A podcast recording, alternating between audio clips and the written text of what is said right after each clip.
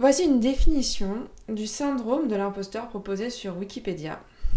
Les personnes atteintes du syndrome de l'imposteur, appelé aussi syndrome de l'autodidacte, expriment une forme de doute maladif qui consiste essentiellement à nier la propriété de tout accomplissement personnel. Ces personnes rejettent donc plus ou moins systématiquement le mérite lié à leur travail et attribuent le succès de leurs entreprises à des éléments qui leur sont extérieurs. La chance, leurs relations, des circonstances particulières. Elles se perçoivent souvent comme des dupeurs nés qui abusent leurs collègues, leurs amis, leurs supérieurs et s'attendent à être démasqués d'un jour à l'autre. Le syndrome de l'imposteur, ce n'est pas quelque chose que l'on vit uniquement au travail. Et là, je vais parler de ma définition du syndrome de l'imposteur et de comment je l'ai vécu dans ma vie personnelle et euh, ça trouve être aujourd'hui un exemple de ma vie euh, de couple. Euh, il y a deux ans, j'étais en couple avec une personne charmante. Tout se passait parfaitement bien. J'étais très heureuse. Et un jour, comme beaucoup de jours, souvent, je répétais à quel point je me sentais chanceuse et à quel point je remerciais la vie, l'univers ou cette personne d'exister et de me permettre de vivre des choses comme nous avons pu les vivre.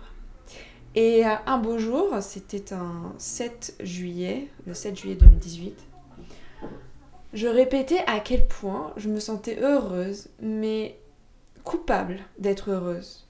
Et je m'attendais à ce que le lendemain matin, la police du bonheur vienne frapper à la porte et m'arrête pour vivre autant de joie, d'amour et de bonheur. Et il s'avère que pour la première fois, en fait, j'expérimentais le syndrome de l'imposteur dans, ma vie de couple. Et le lendemain même, euh, il s'avère que cette personne m'a tout simplement quitté euh, pour des raisons qui sont justes et les siennes, et qui en plus, avec une certaine perspective, montrent à quel point euh, cette rupture était nécessaire. Hormis cela, le syndrome de l'imposteur, il est plus seulement lié à l'autodidacte qui se veut apprendre par lui-même et donc être capable par lui-même d'arriver à des fins qui pourraient demander à certains un travail plus important ou des études ou de l'argent. Et j'avais déjà expérimenté ce syndrome de l'imposteur dans le milieu professionnel étant pour la plupart, certes diplômés, certifiés, mais pourtant,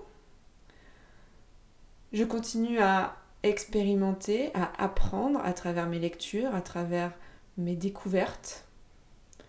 Et je sens parfois ce besoin de validation à travers un papier, une école ou un autre tierce professionnel qui serait à même de me dire de quoi je suis capable.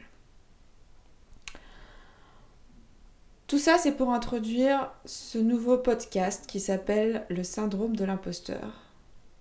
Et dans ce podcast, je voudrais dépasser les tabous et aller au-delà de ce que l'on pense être le syndrome de l'imposteur, appelé aussi syndrome de l'autodidacte. Et si je vous ai donné cette anecdote très personnelle et très intime, c'est parce que je crois que le syndrome de l'imposteur, il n'est pas seulement lié à nos, accomplissements professionnels, mais aussi et surtout aussi dans nos vies personnelles, que ce soit avec nos proches, notre famille, nos amis, notre conjoint ou notre conjointe. Alors je vous mets au défi de partir à l'aventure avec moi et à la rencontre de ce syndrome qui touche tout le monde. Et j'espère pouvoir partager de nombreux témoignages à travers des enregistrements audio et des conversations avec notamment des personnalités qui ont su apprivoiser, voire dépasser ce syndrome de l'imposteur. À bientôt.